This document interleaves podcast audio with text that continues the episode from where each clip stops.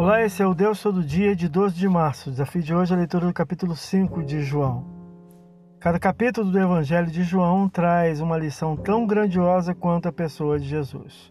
No início desse capítulo, a personagem é o chamado paralítico de Betesda, que encontra cura não por ação de um mensageiro angelical, mas do próprio Filho de Deus. Versículos 1 a 15.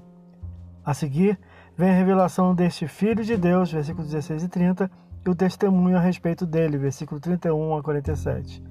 Esse é o Deus todo dia, boa leitura que você possa ouvir Deus falar através da sua palavra. Agora segue a mensagem Pensamento do Dia do pastor Heber Jamil. Até a próxima.